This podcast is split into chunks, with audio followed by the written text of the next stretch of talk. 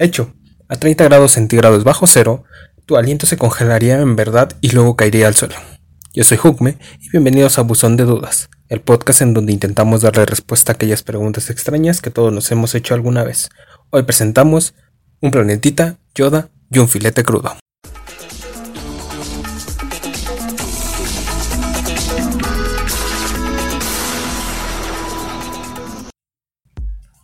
¿Desde qué altura habría que tirar un filete para que estuviera cocinado cuando llegara al suelo?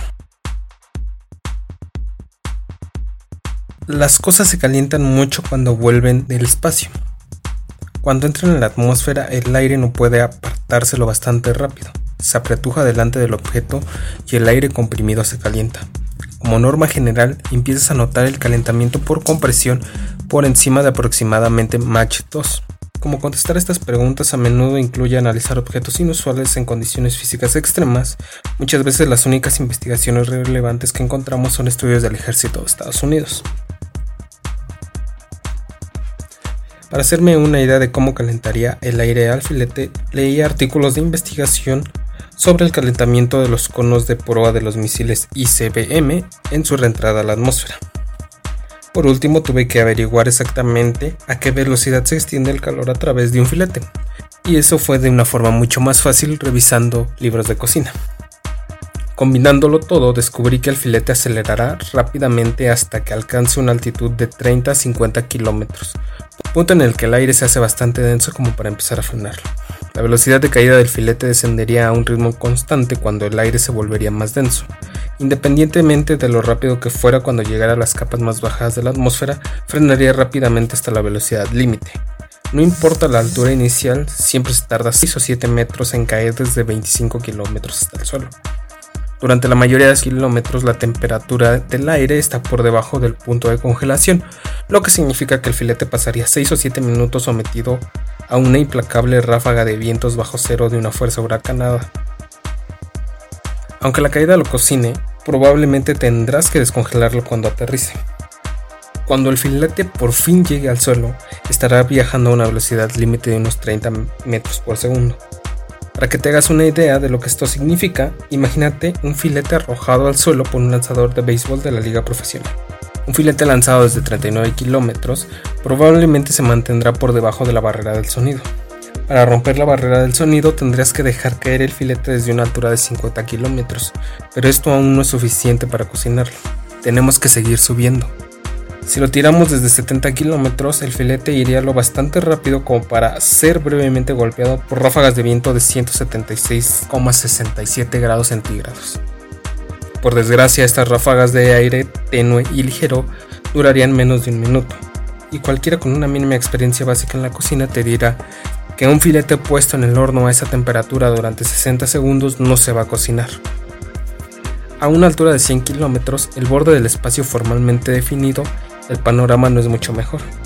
El filete pasa un minuto y medio por encima de Mach 2 y la superficie exterior es probable que se chamusque, pero el calor es reemplazado demasiado pronto por la ráfaga glacial estratosférica como para que se cocine de verdad. A velocidades supersónicas y hipersónicas se forma una onda de choque alrededor del filete que ayuda a protegerlo de los vientos más y más rápidos.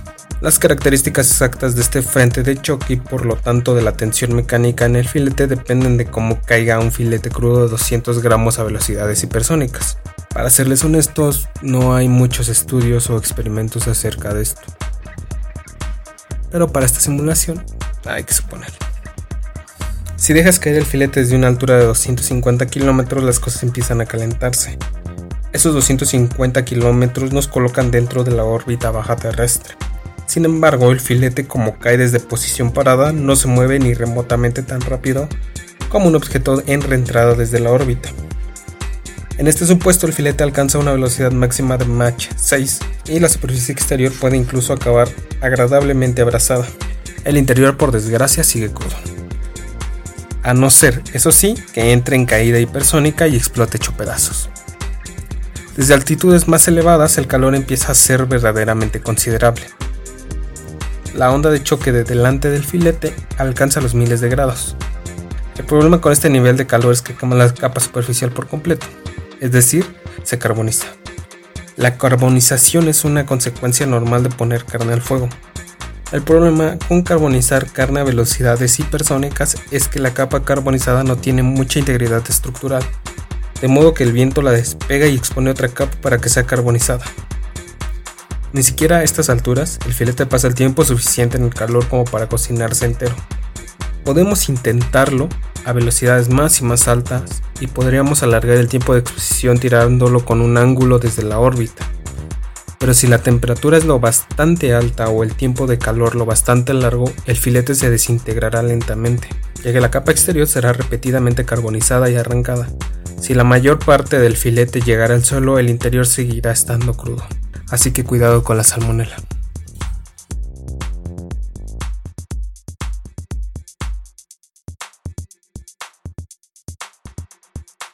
Si un asteroide fuera muy pequeño pero supermacizo, ¿podrías realmente vivir en él como en el Principito? El Principito es una historia sobre un viajero de un distante asteroide. Es sencilla, triste, conmovedora y digna de ser recordada.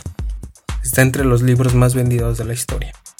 Fue escrito en 1942, en un momento interesante para escribir sobre asteroides, porque en 1942 en realidad no sabíamos el aspecto que tenían los asteroides.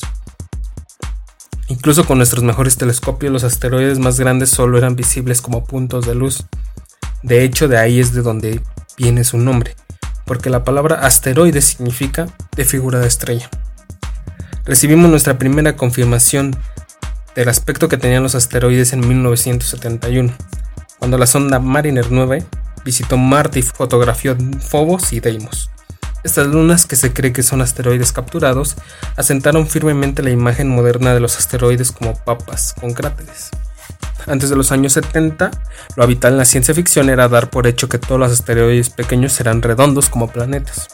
El Principito fue un paso más allá e imaginó un asteroide como un planeta pequeñito con gravedad, aire y una rosa. No tiene sentido ponerse a criticar la ciencia en este caso. ¿Por qué? 1 no es una historia sobre asteroides. Y dos, el libro comienza con una parábola sobre lo tontos que son los adultos por tomárselo todo demasiado al pie de la letra. En vez de usar la ciencia para desacreditar el argumento del libro, veamos las extrañas y nuevas piezas que puede añadir. Si el asteroide tuviera un radio de 1.75 metros, para disfrutar una gravedad como la terrestre, tendría que tener una masa de unos 500 millones de toneladas. Eso es más o menos igual a la suma de la masa de todos los humanos en la Tierra. Si te pusieras de pie en la superficie experimentarías fuerzas de marea, los pies te pesarían más que la cabeza, sentirías como una ligera sensación de estiramiento, sentirías como si estuvieras estirado en una pelota de goma o acostado en un carrusel con la cabeza cerca del centro. La velocidad de escape en la superficie sería de unos 5 metros por segundo, eso es más lento que un sprint, pero bastante rápido de todas formas. Sin embargo, lo raro de la velocidad de escape es que no importa en qué dirección vayas. Si vas más rápido que la velocidad de escape mientras no te dirijas directamente hacia el planeta, escaparás. Eso significa que sería posible abandonar nuestro asteroide corriendo horizontalmente y saltando al final de una rampa. En cuanto a los residentes de nuestro asteroide superdenso deberían tener cuidado. Si corrieran demasiado rápido se arriesgarían gravemente a ponerse en órbita, empezar a dar vueltas y perder su almuerzo.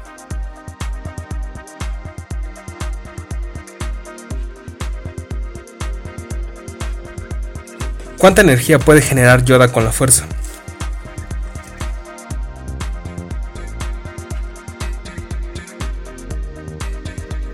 A ser honesto, esta pregunta me encantó y disfruté de responderla, porque es una de las cosas que más me encanta, hablar sobre Star Wars. La mayor demostración de potencia bruta en la trilogía original tuvo lugar cuando Yoda sacó el X-Wing del Luke del pantano lo que se refiere a mover físicamente objetos, esa fue indudablemente el mayor gasto de energía mediante la fuerza que le vimos hacer a nadie en la trilogía. La energía necesaria para elevar un objeto a una determinada altura es igual a la masa del objeto por la fuerza de gravedad por la altura a la que se eleva.